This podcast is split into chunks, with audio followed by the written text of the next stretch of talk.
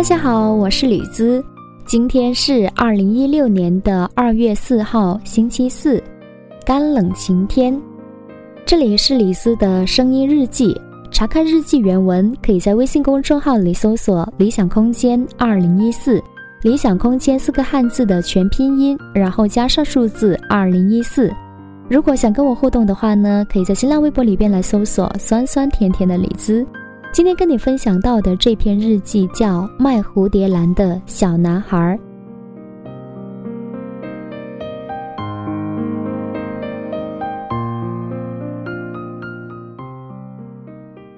放假的第一天，宅在广州住的地方写节目稿，给听友回信，一直忙到中午，饭都没来得及吃，于是换好衣服出门买菜。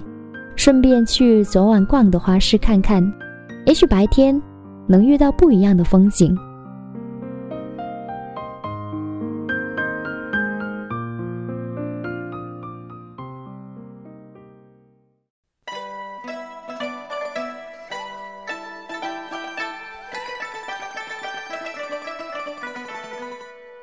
可能连太阳老公公都知道我们今天放假了，所以出门的时候天气比以往都要好，万里无云，一片瓦蓝，心情自然舒畅很多。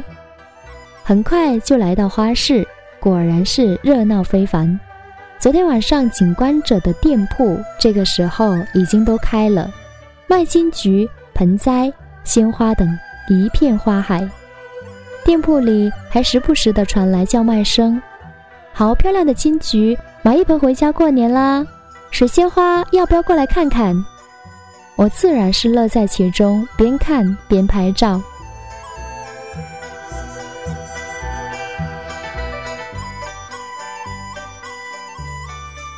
突然，在一个卖蝴蝶兰的店铺里停了下来，一个年轻的妈妈带着两个男孩，应该是这家店铺的主人了。没等我开口，原本坐在椅子上吃午饭的小男孩先站了起来，然后操着有地方口音的粤语说：“姐姐要不要买盆花？”我说：“我先看看。”于是他就很热情地给我推荐，要买花蕾多的，又给我示范，从中挑选出来给我看。我俩你一句我一句，聊得很开心。他也很健谈，懂得倒也多。关于蝴蝶兰的基本常识，他都能对答如流。从蝴蝶兰如何浇水，到它的花期，再到蝴蝶兰的挑选，他都有一套自己的想法。虽然今年他才十一岁，上小学六年级。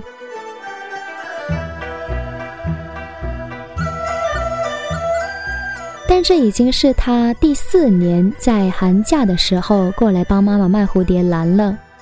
我倒是很想帮衬他，因为他确实也很努力在说服我。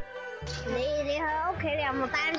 踩部单车冇单车啊！我听日翻老家，我又谂住。不过我很坦诚地跟他表明了我的担忧。明天我就要回老家了，路途太遥远，路上人又多，所以。蝴蝶兰是带不回去的了，在这里的话呢，没人照顾它。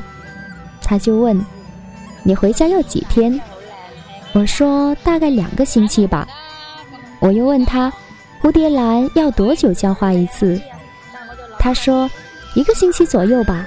不过中途有一次不浇水也没事的。”我表示赞同，但是我另外一个现实却是，我今天是出来买菜的。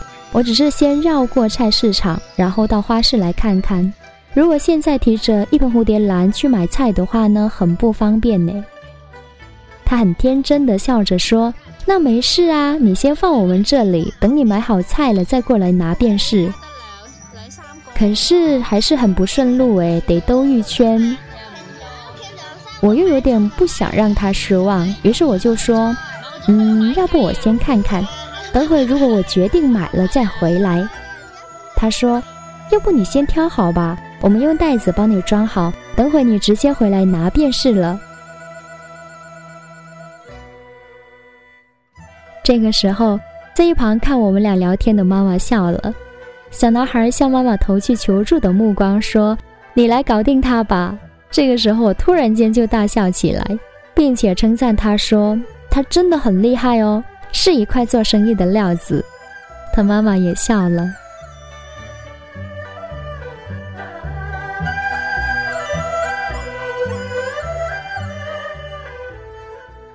最后我还是没有买，因为后来真的提不动了，买了两天的粮食。而后来在去买菜之前呢，我还遇到了另外一位卖芍药的老爷爷，他说着一口我有一点听不太清晰的粤语，告诉我说他种花已经四十年了，是一位真正的花农。除了卖芍药以外呢，还卖菊花，并且以他的经验告诉我。为了延迟花期，菊花晚上需要开灯照明几个小时。天气越冷，菊花开得越好。但是芍药就不行了。前几天广州突遭降温，下起了雪，对芍药影响很大。呢只菊花嚟又唔怕雪，越凍就越靚。越凍就越靚嗰種。係啊，呢只最怕凍嘅，怕醜嘅，好嬌嘅。係啊，睇真真係好嬌。係咪？一嘢係傷㗎啦。看着在花丛中吃饭的他呢，我突然间想起一个故事来，就是说有一个老太太，她有两个女儿，大女儿卖的是草帽，二女儿卖的是雨伞。老太太整天都愁眉苦脸的，问她为什么，她说：“哎，一到下雨天，我担心大女儿的草帽卖不出去，等天晴了。”我又担心二女儿的雨伞卖不出去，你说我能不发愁吗？如果是这样的话，那这位老花农岂不得天天愁死了？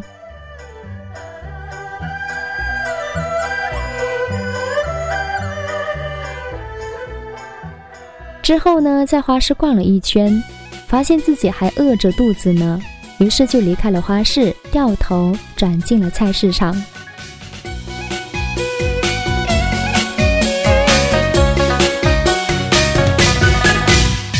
好呀导演